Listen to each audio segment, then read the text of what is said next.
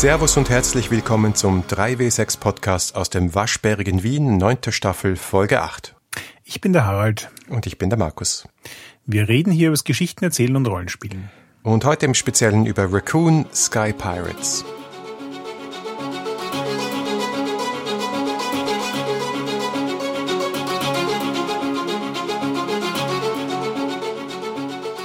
Ich glaube, vorab müssen wir ähm, den Raccoon im Raum erwähnen, statt dem Elefanten im Porzellanladen. Also jedenfalls, wie es mit der Folgenreihenfolge so ist. Ja, genau. Also das ist jetzt die Folge 8 und die Folge 9 ist aber schon erschienen und der Grund dafür sind Krankheiten und ich bin sehr froh, dass du wieder da bist. ja, Corona ist gar nicht so lustig. Aber wir kriegen das alles auf die Reihe. Danke, Con. Das bringt uns ein bisschen Atempause. Wenn diese Folge erscheint, ist dann gleich übermorgen 3W6Con 2022. Also ich freue mich sehr, einige von euch zu sehen. Und wenn ihr super spontan seid, wir sind nicht einmal vollständig ausverkauft. Also ihr könnt es auch noch probieren. Es ist allerdings alles schon auf Schiene. Das heißt, wir haben bis auf einen Punkt alles von unserer To-Do-Liste erledigt und ich glaube, es sind auch die ganzen Merchandise-Sachen schon da. Also es wird yes. lustige Goodies geben für euch. Ich habe heute das letzte Paket gekriegt, ich habe es noch nicht geschafft, das aufzumachen. Also entweder machen wir Live-Unboxing oder ich erzähle dir nachher bis Aber bei so einem Audio-Podcast ist das, glaube ich, nicht so geil. Stimmt wohl. Ja, aber wenn ihr jetzt im Zug sitzt in Richtung Wien und euch freut und es ist Mittwoch und ihr hört gerade diesen Podcast, dann kommt doch morgen Abend in die Paradise Board Game Bar. Wir haben nämlich traditionellerweise, es ist ja erst das dritte Mal live äh, vor Ort, aber trotzdem ist es schon eine Tradition, dass wir auch am Vorabend der Con ein kleines äh, Get-Together machen und nachdem Freunde von uns die großartige Boardgame Bar Paradise ganz in der Nähe von unserem Veranstaltungsort betreiben, haben wir gedacht, das ist ein sehr guter Ort. Also wenn ihr Zeit und Lust habt, natürlich wirklich nur wenn, dann stoßt doch zu uns am Donnerstagabend. Nachdem es ja auch diesmal einige Neulinge gibt, die noch nie auf einer unserer physischen Cons waren, ähm, für alle gleich der Hinweis, bei uns ist es so, dass es keinen Abendslot gibt. Das heißt, wir spielen nicht bis Mitternacht, sondern wir hören zu relativ christlichen Zeiten am Abend schon auf und nutzen dann die Gelegenheit, um uns noch gemeinsam zu einem Abendessen zu treffen und auszutauschen und zu plaudern. Bisher war die Con ja immer nur Samstag, Sonntag, damit gab es nur einmal die Gelegenheit, am Abend was essen zu gehen. Diesmal sind wir von Freitag bis Sonntag und nutzen natürlich auch die Gelegenheit, am Donnerstag am Abend was zu machen, wie der Markus gerade erwähnt hat. Das heißt, wir werden mehrere Gelegenheiten haben, miteinander zu plaudern und uns auszutauschen, was für spannende Sachen wir erlebt haben. Und darauf freuen wir uns auch schon sehr, weil das auch immer ein klassischer Teil unseres Con-Podcasts ist, dass wir von euch hören, was ihr alles Cooles gespielt habt. Ja, genau. Und wir halten die Daumen, dass trotz der ganzen Flugprobleme, die es momentan gibt, Alex Roberts, unsere Stargästin, den Weg über den großen Teich findet und dementsprechend Workshops und Spiele und neu entwickelte Spiele für euch mit euch gemeinsam leiten kann.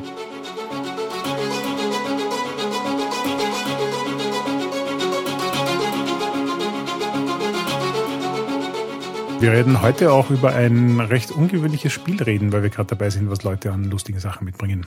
Ja, genau. Raccoon Sky Pirates von Chris Sellers. Ein ziemlich neues Spiel. Es ist erschienen im August 2021 und es ist auch das erste Spiel dieses Designers. Ein Produkt aus dem Zine Quest von Kickstarter. Ich glaube, das geht jetzt gerade auch wieder in die vierte Runde. Harald, du kennst dich da aus. Was ist Zine Quest? SyncQuest ist eine Initiative von Kickstarter, um Rollenspielprodukte zu promoten. Das liegt daran, weil der Verantwortliche bei Kickstarter für die ganze Spiele-Sparte im Allgemeinen ein durchaus namhafter Game Designer ist im Rollenspielbereich und deswegen gemeint hat, naja, lasst uns doch was machen. Und das erste SceneQuest war noch sehr klein gehalten, also so die Idee, es geht um Scenes und nicht um große 300 Seiten Wälzer, das heißt Kleinformatik, wenige Seiten, nicht in Farbe, einfach zu produzieren. Das Kickstarter an sich läuft auch nur maximal zwei Wochen, glaube ich, war ursprünglich die Vorgabe. Und wenn man in einem bestimmten Zeitraum so ein Projekt launcht und Kickstarter darauf aufmerksam macht, dann promoten die einen. Was natürlich durchaus praktisch ist und viel bringt. Und wir sind jetzt, glaube ich, im Jahr vier, wenn mich nicht alles täuscht, vom SceneQuest. Und die ersten paar Jahre hat das SceneQuest Anfang des Jahres stattgefunden. Jetzt sind sie in den Sommer gewandert, also in August.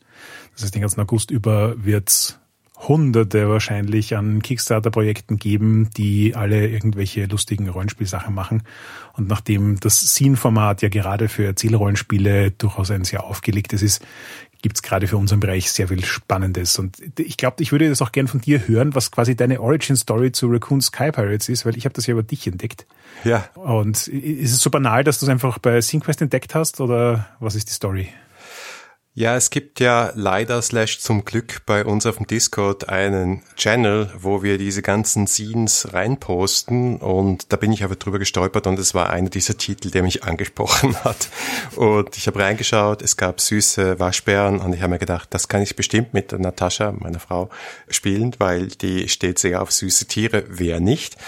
Und es klang lustig und ich habe es mir bestellt. Das ist ja das Schöne, dass die Einstiegshürde, wenn du so ein PDF bestellst, das dann irgendwie fünf Dollar kostet, ja praktisch einfach nicht da ist. Insofern habe ich da, ich bin nicht so eskaliert wie andere. Ich habe, glaube ich, drei, vier, fünf Scenes gebackt beim letzten Scene. Ich, ich wollte gerade sagen, sag doch nicht, dass da keine Einstiegshürde ist. Das mag sein, wenn du nur eins unterstützt, aber wenn sie dir 800 anbieten und du 300 davon unterstützt, wird's auch Geld.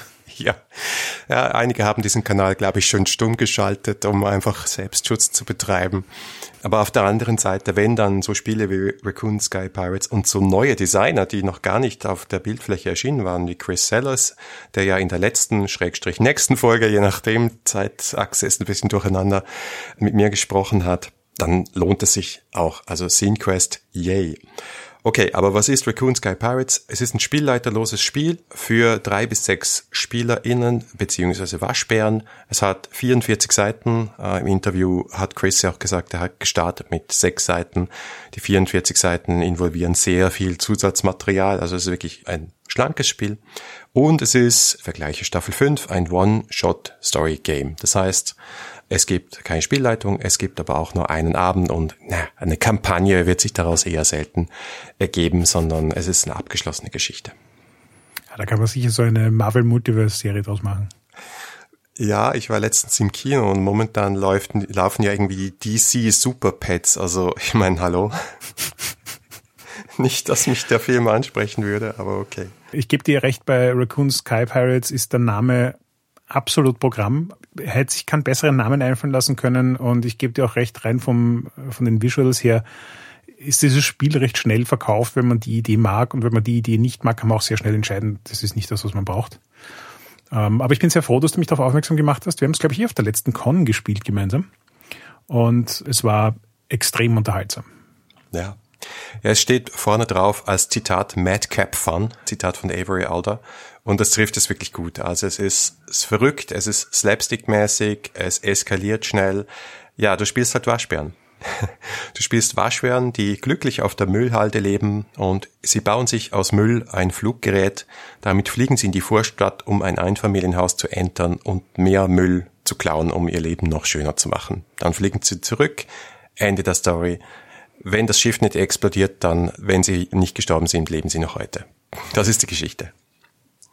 Ja, weil du sagst, das ist äh, Slapstick und Chaos und Spaß. Ich war ja sehr beeindruckt davon, wie sehr es dieses Spiel geschafft hat, in meinem Kopf Bilder zu produzieren, wo ich mir denke, das wird total als Hollywood-Film funktionieren. Also einfach so, so diese klassischen Guardian of the Galaxy äh, Raccoon Visuals, die man eh so im Kopf hat und sich dann einfach eine gute Stimme dazu vorstellen und ja, es ist, es ist einfach sehr grandioses Chaos, sehr grandioses Slapstick und gut clean Family Fun in gewissem Sinn. Ja, voll. Ja, also auch, auch die so, die Richtung Warner Brothers Cartoons, ja, so in die Richtung. Äh, es ist brutalste Gewalt, aber es tut niemandem weh. Dieses Slapstick, dieses Chaos, das ist auch voll in die Regeln eingebaut. Der Witz dabei ist, und das ist das, was mich angesprochen hat, wo ich mir gedacht habe, aha, das klingt interessant, weil das habe ich so auch noch nie gesehen, ist, du hast nämlich nicht unter Kontrolle, was dein Waschbär macht. Du spielst einen Waschbären, aber es ist halt ein Waschbär. Das heißt, er macht komische Dinge, die du vielleicht rational nicht so auswählen würdest. Ich fand, wie ich das erste Mal die Mechanik gelesen habe, habe ich mir gedacht, was? Also so im Sinne von, es, es löst irgendwie so beim Lesen der Regeln aus, dass man sich denkt, das kann doch nie nicht funktionieren. Und das hat mich total daran erinnert, dass es halt regelmäßig Spiele gibt, die ich beim Lesen, wo ich mir denke, ah, oh, das ist so clever, das ist so cool, und dann spielst du es und denkst dir, ah, oh, das funktioniert gar nicht.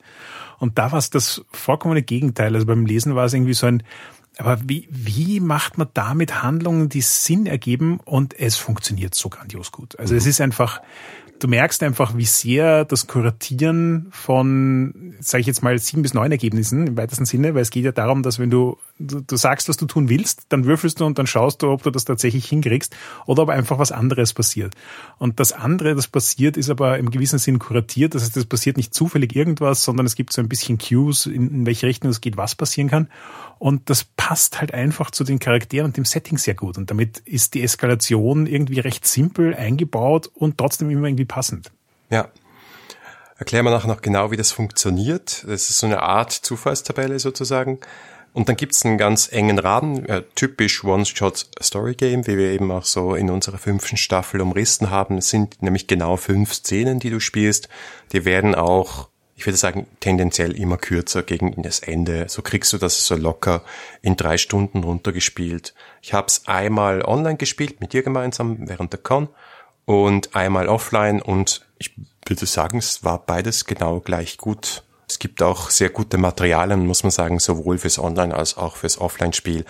Dazu gleich noch mehr.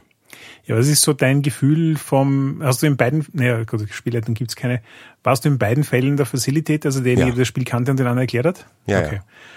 Ja. Ähm, wie ist das Gefühl für den Wiederspielwert? Ja, das ist mein einziges K-Wert, würde ich sagen. Also du kannst es wieder spielen, es ist auch lustig, aber es ist in dem Sinn ein One-Shot-Spiel, dass du äh, wahrscheinlich maximal zweimal im Jahr spielst, dass du Szenen wiedererkennst, weil sie so auf der Hand liegen. Es mhm. wird immer irgendein Waschbär mit hohem Karacho aus dem Luftschiff rausgeschossen. Ich glaube, es ist eine Regel. Ich glaube, das ist einfach, das, das Gesetz sagt es so. Vor allem das ungeschriebene Gesetz. Das ist einfach so das, was allen ja. Leuten einfällt. Ich glaube, es ist auch dadurch, dass du halt eine endliche Liste an Dingen hast, die die Waschbären tun, weil sie auch immer auf dieser Liste stehen von W12 pro Charakterblatt, ist es klar, dass sich Dinge dann wiederholen werden, obwohl es natürlich die immer die eigene Interpretation im Kontext der Situation gibt. Ich fand es übrigens auch spannend, dass du gemeint hast, die Szenen werden kürzer. Gefühlt gebe ich dir da vollkommen recht. Das liegt auch so ein bisschen in der Dynamik der Geschichte. Und gleichzeitig habe ich aber auch das Gefühl, dass es so wie klassische Story Games nicht will, dass du für jeden kleinen Scheiß würfelst. Das ja. heißt, es ist eher so ein, jeder Charakter kriegt pro Szene einen Würfelwurf, vielleicht sind es am Anfang zwei oder drei, zum Schluss ist es ganz sicher nur einer. Ähm, das heißt, es ist jetzt auch nicht so, als ob du an einem Abend hundertmal würfeln wirst. Ja, ganz genau. Das ist natürlich ein bisschen eine Verhandlungssache, nachdem da keine Spielleitung sitzt, die dann sagt, jetzt musst du würfeln, jetzt musst du nicht würfeln. Das heißt, die Gruppe entscheidet sich auch für sich selbst, was ist jetzt genug und was ist zu viel. Aber schauen wir uns mal ein bisschen die Charaktere an. Das sind so typische Playbooks. Es gibt deren acht an der Zahl. Entschuldigung, es gibt deren sechs an der Zahl. Und zwar gibt es einen so Swashbuckler-artigen Charakter, das ist Brisket Jack. Dann gibt es den Koloss oder die Kolossin Maria Triple X.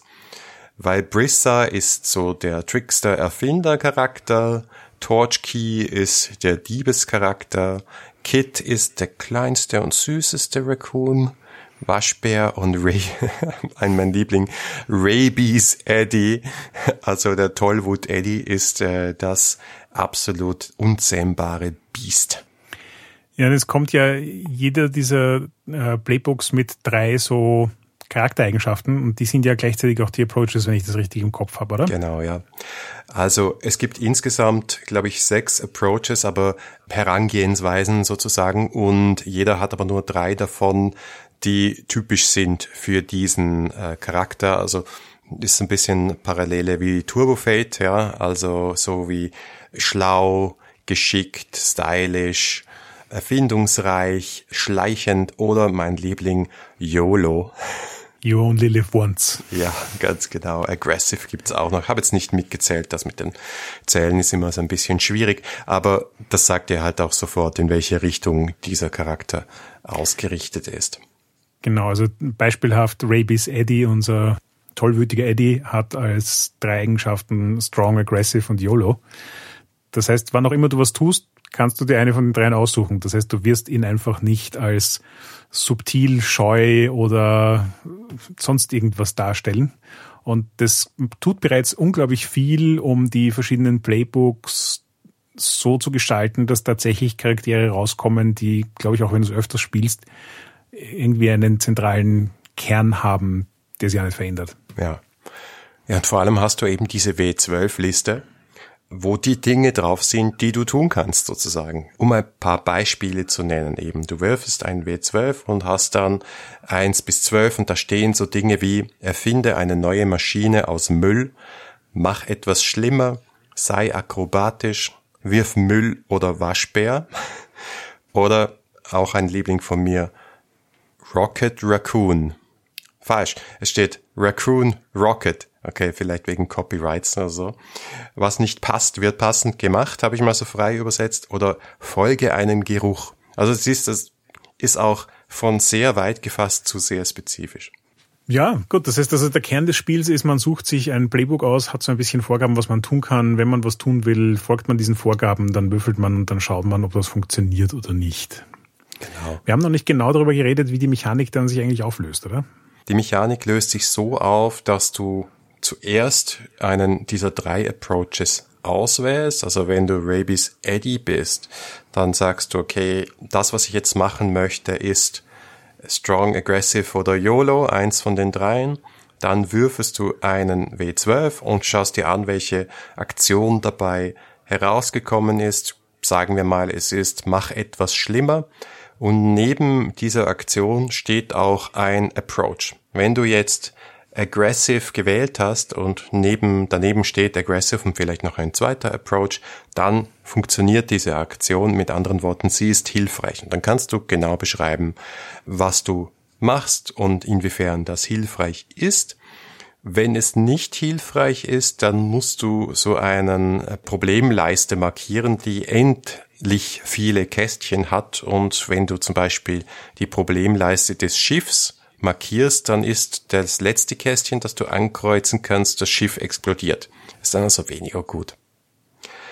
Du hast aber auch noch eine Option, das zu verhindern, wenn du also schlecht würfelst. Du hast nämlich auch Karten in der Hand. Das ist eine sogenannte Komplikationskarte. Und einmal pro Szene kannst du einen sozusagen verpatzten Wurf oder einen nicht hilfreichen Wurf zu hilfreich umwandeln, indem du eine Komplikation spielst und Komplikationskarten sind genau das, was du dir darunter vorstellst. Also es tritt etwas auf, was die Dinge auf lange Sicht schlimmer macht, keine Ahnung, du fliegst und es tritt Nebel auf, was ganz banales, oder ein feindliches Schiff der Possums entert dich oder so etwas. Und es ist auch so, dass da Stichwörter draufstehen, die dafür sorgen, dass zukünftige verpatzte Würfe möglicherweise dann gleich nicht nur ein Kästchen, sondern zwei Kästchen auf der Problemleiste des Schiffs oder des Hauses, wo du dich gerade befindest, ankreuzen wird. Das heißt, es ist im Prinzip ein Verschieben der Eskalation auf später. Ja, das wollte ich gerade sagen. Was ich nicht an den Karten eigentlich sehr elegant fand, war dadurch, dass du die Karten ja in der Hand hast und weißt, was du ausspielen kannst, kannst du auch so ein bisschen äh, steuern und entscheiden, was für ein Drama du jetzt gerade haben willst, respektive was für ein Drama gerade zur Situation passt. Das heißt, du hast tatsächlich die Dynamik, dass am Anfang, während die Szenen noch ein bisschen länger sind, die Sachen tendenziell erfolgreicher sind, respektive die Komplikationen, die passieren, halt auch irgendwie mehr in, in, in die Richtung gehen, die du haben willst. Und je länger das Spiel dauert, desto mehr geht schief und desto mehr passieren Dinge, die du definitiv nicht willst. Und das passt dann auch irgendwie wieder zu dem schneller werdenden Szenen. Also es, es, es fühlt sich tatsächlich einfach so an, wie mitten in einem Actionfilm zu sein, wo einfach am Ende alles rund um dich explodiert und schief läuft. Ja, voll. Es ist ganz witzig, weil du hast ziemlich viel Material in diesem Spiel. Also du hast, du hast diese Karten, du hast den W12, du hast vor dir auch liegen eine, eine Landkarte mit so Feldern, die von der Müllhalde bis zu den Häusern in der Vorstadt führt. Du hast auch die Grundrisse der Häuser. Es ist aber alles hilfreich in dem Sinn, dass, dass es Orientierung schafft, dass du diese Szenen hast und Für die ersten vier Szenen gibt es auch jeweils ein Kartendeck. Das heißt, was da passiert, ist auch nicht super zufällig, sondern eher auf die Szene, in der du dich gerade befindest, maßgeschneidert. Diese Karten gibt es übrigens auch und das ganze Material gibt es auch zum Runterladen und sogar für playingcards.io, wo ich weiß, dass einige unserer HörerInnen große Fans davon sind. Das heißt, sowohl das Offline- als auch das Online-Spiel sind wirklich gut unterstützt mit diesem Zeug. Genau, und Du hast jetzt eh schon öfter erwähnt, dass das Ganze in so Szenen abläuft und es für diese Szenen auch durchaus eben Materialunterstützung gibt. Also vielleicht noch kurz erwähnt, was die Szenen sind. Es gibt fünf Szenen, wie gesagt, und die erste ist Fly the Ship, die zweite ist Board the House, die dritte ist Steel Trash, die vierte ist Escape, Klammer from the House, und die fünfte ist Enjoy Your Ill-Gotten Gains. Und jede dieser Szenen hat doch so ein distinkt anderes Feeling gehabt für mich beim Spielen. Also eben bei Fly the Ship, bei der Charakterschaffung am Anfang baust du ja auch gemeinsam irgendwie das Schiff, mit dem ihr da so herumfliegt, die Dumpster Fire. Ja. Und legst Sachen wie die Stärke und Schwächen fest und aus was es gebaut ist und wie es überhaupt fliegen kann und so weiter. Und dann verbringst du in der ersten Szene halt einfach auch Zeit mit diesem Schiff und all den Dingen, die da so schief gehen können, so wie du gesagt hast, irgendjemand wird aus dem Schiff geschossen und so. Das, das hat einfach auch so ein ganz eigenes Feeling. Was mir da schon sehr gut gefallen hat, ist, du hast dann eben diese Landkarte quasi, die eigentlich so ein sehr, sehr vereinfachte, stilisierte Karte ist, die halt die Umgebung des Müllplatzes zeigt und verschiedene Häuser anbietet, von größer bis kleiner, von reicher bis ärmer, die du ansteuern kannst. Und klarerweise sind die reicheren Häuser weiter weg und du musst quasi über mehr Felder, in denen was schief gehen kann. Und du musst dich gleichzeitig auch irgendwie gemeinsam entscheiden, wo es hingeht. Was schon mal ein Drama in sich ist. Ja. Und das, das hat mich sehr begeistert, vor allem, weil es mich auch so ein bisschen alles in allem, also so diese Karte und dann auch die Grundrisse der Häuser und die Spielkarten, die du in der Hand hast und das Würfeln auf einer Zufallstabelle, all das hat mich an unsere Diskussionen oder unsere Gespräche darüber erinnert, wo und wie denn Brettspiele und Rollenspiele ihre Berührungspunkte haben. Und das ist so eins von diesen für mich ganz gern Erzählrollenspielen, die total viel Begleitmaterial haben, das tatsächlich Sinn macht. Also nicht nur so, hier hast du einen Ausdruck von einem Brief, sondern das, ohne dem geht's nicht. Ohne der Karte macht das Spiel wenig Sinn. Und gleichzeitig ist sie aber jetzt auch kein kompliziertes Teil. Also du musst nicht irgendwie, weiß Gott, was damit machen. Und das ist, das, das hat für mich irgendwie schon so dieses Best-of Board Games in einem Erzählrollenspiel gehabt. Also ich habe das sehr geschätzt und das, obwohl wir es online gespielt haben, wie, wie gut boardgamige Elemente in, in ein Rollenspiel verpackt worden sind hier. Ja. Und alle diese Elemente, die du genannt hast, sind voll von Inspirationen für den Plot und auch Struktur für die Erzählung, weil all das, was wir jetzt erzählt haben, ist irgendwie nicht offensichtlich, dass du da keine Spielleitung brauchst. Weil du musst dich ja entscheiden, wann du würfelst. Ja, okay, das kann man in der Diskussion in der Gruppe machen, aber es gibt zum Beispiel die Regel, dass jedes Mal, wenn du von einem Feld zum nächsten ziehst, muss jemand navigieren, muss jemand würfeln. Und dann ist jedes dieser Felder auch ein eigenes Areal. Du fliegst über den Supermarkt, du fliegst über das Umspannwerk, du fliegst über den Wald, wo die Possums wohnen und so weiter. Das heißt, da kommen jedes Mal Ideen und halt auch Möglichkeiten für Komplikationen hinein. Und das beginnt übrigens auch schon beim Schiff, ja. Also das Schiff bauen ist ganz am Anfang nach den Charakteren und du musst dich gemeinsam entscheiden, woraus dieses Schiff besteht. Nicht nur wie es fliegt, ist es ein Heißluftballon oder sind es Magnete oder ist es irgendwie der Fluxkompensator, sondern du musst dich, du musst das Schiff aus drei Teilen zusammenbauen, mindestens. Und zwar immer ein Autowrack, ein Haushaltsgerät und ein pratermäßiges Fahrgeschäft für die Wiener unter uns, also so ein Jahrmarkt-Karussell. Wenn ich mich nicht täusche, dann war unser Schiff ein Schulbus mit Staubsauger mhm. und dem Gravitron eingebaut, das so, so ein Kreisel ist, der halt wunderbar Waschbären irgendwo hin katapultieren kann.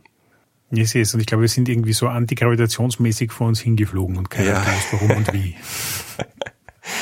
Ich meine, das setzt einfach auch schon dabei die Tonalität des Spiels sehr gut fest ich bin ein großer Fan von den unterstützenden Materialien, die sie in dem Spiel angeboten haben. Und so, so wie du sagst, weil sie einfach auch das Spielerlebnis unterstützen. Also wir hatten, wir haben es ja dann geschafft, irgendwie mit Ach und Krach unser Luftschiff bis zum, glaube ich, größten und reichsten Haus der Karte zu kriegen. Und das heißt, wir hatten dann dort irgendwie, glaube ich, zwei oder drei Stockwerke, die wir erforschen konnten mit Räumen und Alarmanlage und Kinderzimmer und Wachhund und ich weiß nicht was noch allem. Und ja, ähm, wie soll ich sagen, also ist, ich war wirklich beeindruckt, wie viel Spaß ein Raccoon in einer begehbaren Garderobe haben kann. Das äh, ja. hat uns durchaus eine halbe Stunde lang beschäftigt. Ja. Und das Coole ist ja auch, am Anfang beim Erstellen der Charaktere setzt du auch ein persönliches Ziel fest. Das heißt, es ist auch ich würde jetzt nicht sagen ein Player versus Player Element, aber zumindest hat jeder Raccoon auch so eine eigene kleine Agenda sagt, ich möchte unbedingt diesen Laubbläser haben. Das heißt, ich muss in die Garage, möglicherweise jetzt an der Katze vorbei. Wie schaffe ich das jetzt? Und mit diesen simplen Regeln, dass es gibt einen Hund, es gibt eine Katze, es gibt Kinder, es gibt Erwachsene in diesem Haus und wenn du dementsprechend weiter eskalierst und den Problem, die Problemkästchen, die Problemleiste vom Haus ankreuzt, dann wachen die immer mehr auf und der Alarm geht an und das Licht geht an und was auch immer. Das heißt, das Spiel macht es sehr gut, die Sachen voranzutreiben, so dass man nie lahmlegt. Und es gibt noch das übergeordnete Ziel, du sollst ja als Gruppe so viel Müll, also als Müll gilt übrigens alles, also alle möglichen Gegenstände, nicht nur was wir als Müll bezeichnen würden, eben auch zum Beispiel der Laubbläser oder der Roomba, selbstverständlich auch immer ein beliebtes Objekt. Das übergeordnete Ziel der Gruppe ist, so viel Müll wie möglich zu sammeln und am Schluss, man kann dieses Spiel auch gewinnen, wenn man erfolgreich und halbwegs heil wieder an der Müllhalde zurückkommt, dann zählt man die Anzahl Müll der ganzen Gruppe. Und wenn man über elf Müllstücke geschafft hat, dann ist man halt absolut Legende und kann dann noch erzählen, wie man hier gefeiert wird als Helden und weiter sein Leben in der Müllhalde jetzt natürlich einfach mit viel besseren Mülldingen verbringt. Und ja, auch das Ende war thematisch wahnsinnig cool und passend. Das fand ich auch sehr, sehr spannend, weil da so ein bisschen wie bei Alice is Missing, je nachdem, welches Ende du hast, ob es quasi gut oder schlecht ausgeht, ist die Stimmung eine sehr, sehr unterschiedliche. Und das habe ich mich auch bei äh, Raccoon Sky Pirates gefragt. Wir sind ja mit Ach und Krach, aber sehr viel Loot zurückgekehrt. Und das heißt, wir hatten dann lauter so Epilog-Szenen, die einfach auch quasi schön gezeigt haben, wie wir uns bereichert haben und gewachsen sind an dem Ganzen. Das heißt, es hat dann irgendwie auch so ein wohliges Gefühl gehabt von, wir sind ausgezogen, die Helden, wir sind zurückgekehrt, wir haben was geändert und wir haben alles zum Besseren geändert und alles ist cool. Ja. Ich kann mir aber auch vorstellen, dass wenn du mit nicht viel Loot zurückkehrst und vielleicht nur halber zurückkehrst, dass es sich nach einem sehr ernüchternden Ende anfühlt. Also ja, das Spiel hat, glaube ich, auch eine große Bandbreite in Wirklichkeit. Also ich kann mir sehr gut vorstellen, bis jetzt ist unser Schiff noch nie explodiert und ich glaube, es ist auch ein bisschen der Modus des Spiels, dass es sich anfühlt, als würdest du demnächst explodieren, aber es, dass, dass du es mit Ach zurückschaffst, weil du ja doch mit den Karten etc. viele Möglichkeiten hast, um so ein bisschen äh, das Glück zu betrügen auch.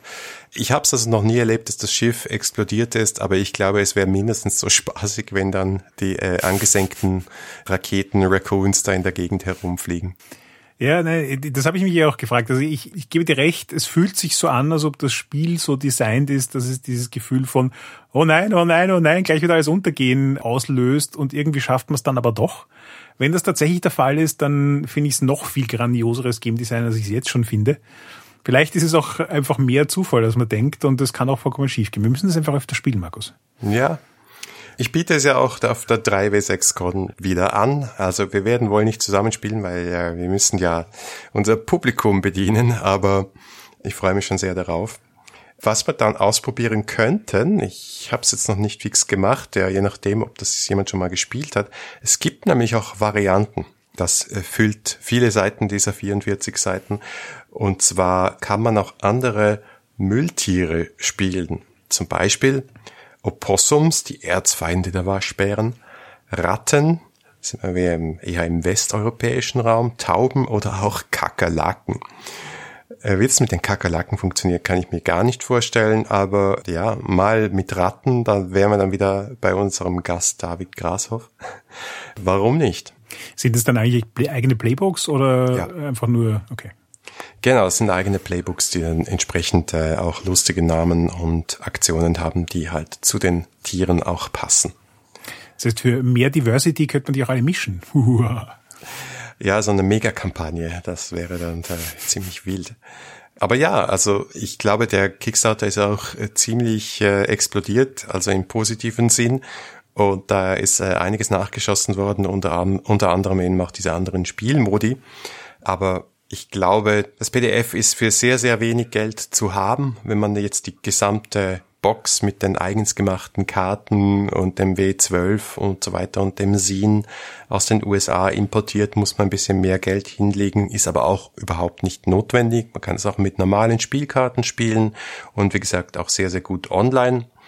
Ich glaube, es ist wirklich so ein Novelty Game, also ein, ein, ein Gag-Spiel sozusagen. Es ist konsequent leicht, es ist spielt sich immer lustig. Bis jetzt hat's immer noch gezündet und das ist eben für ein Comedy-Spiel eigentlich gar nicht so leicht. Das heißt, das Material, wie du gesagt hast, das hilft wirklich. Wiederspielwert, naja, geht so. Ich glaube ehrlich gesagt nicht, dass es bei mir so oft auf den Tisch kommen wird, wie zum Beispiel ein Fiasko, das auch lustig ist, wo aber mit diesen Playsets so viel mehr Varianz drin ist, dass die immer gleiche Struktur wenig stört. Hier hast du halt wirklich auch die gleiche Struktur, die gleichen Charaktere. Ja, okay, vielleicht kannst du andere Tiere nehmen, aber auch die gleichen Szenen.